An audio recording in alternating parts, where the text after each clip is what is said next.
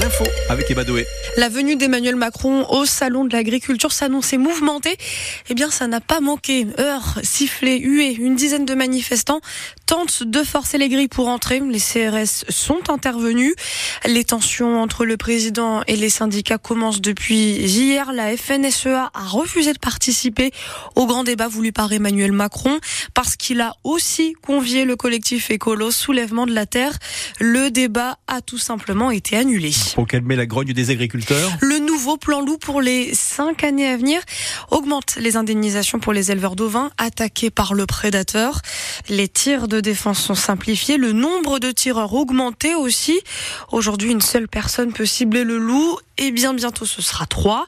Et puis l'obligation d'éclairer avant de tirer et lever. Un très mauvais signal pour euh, Thierry Schwab. Il est accompagnateur en montagne au parc national du Mercantour. Simplification, euh, élimination de l'éclairage le soir, c'est-à-dire que tu tires, tu butes, tu t'aperçois même pas que tu as blessé. Donc tu vas créer des situations avec des loups qui seront blessés, qui vont crever sous d'horribles souffrances. Tirer sans éclairer un animal, c'est euh, risquer, des, risquer une blessure. Souvent les tirs se font de nuit, donc avec des armes qui sont interdites à la chasse. hein. C'est des armes de guerre bien souvent, à vision nocturne. Donc c'est un tir de sniper hein, qu'on peut blesser un- animal et ne pas le retrouver lorsqu'il n'est pas éclairé. Donc on va vraiment contre l'éthique de la chasse en général. Le béaba de la chasse, c'est identifier avant de tirer. On va tirer, on peut tout à fait flinguer, flinguer un chien. C'est de l'abattage pur et simple. Thierry Schwab, animaliste et accompagnateur en montagne au parc du Mercantour. Et ils sont venus au monde sous le signe de la guerre. Les enfants ukrainiens nés autour du 24 février 2022 ont aujourd'hui deux ans. Depuis le début de cette invasion russe, ils ne connaissent que les bruits des bottes et des bombes. Comme Marc, ce petit garçon dont vous aviez déjà rencontré la maman à Kiev l'an dernier à Gatmawe et que vous êtes retourné voir cette fois-ci bien loin de la capitale. Yulia ne supportait plus la menace des missiles sur Kiev. Euh, non, je pouvais plus. Elle est donc revenue vivre chez son papa en pleine campagne avec son fils Marc.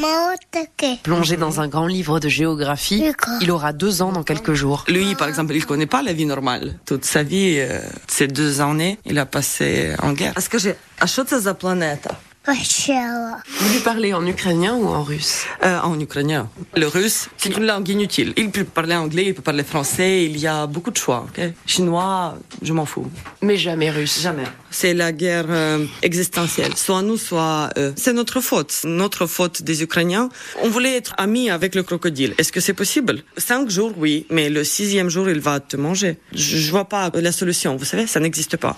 On va faire la guerre toujours. Ça veut dire que vous pouvez imaginer que votre petit garçon, Marc, un jour, il sera soldat pour l'Ukraine Oui, oui, j'imagine Marc qui va lutter pour l'indépendance de l'Ukraine. Parce que les enfants qui avaient 7 ans, par exemple, en 2014, quand euh, la Russie a commencé euh, son invasion, ils font la guerre aujourd'hui. Et c'est bien triste. De tout cela, aujourd'hui, Yulia préserve son petit garçon, cet enfant de la guerre qui écoute inlassablement sur les genoux de son grand-père le folklore ukrainien.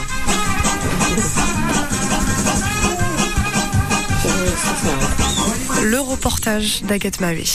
Les écologistes n'en démordent pas. Oui, l'association France Nature Environnement se pourvoit en cassation devant le Conseil d'État contre l'extension de l'aéroport euh, Nice-Côte d'Azur. Ils veulent annuler son permis de construire et éviter la bétonisation de 25 000 mètres au carré. L'association a d'ailleurs obtenu gain de cause en décembre dernier.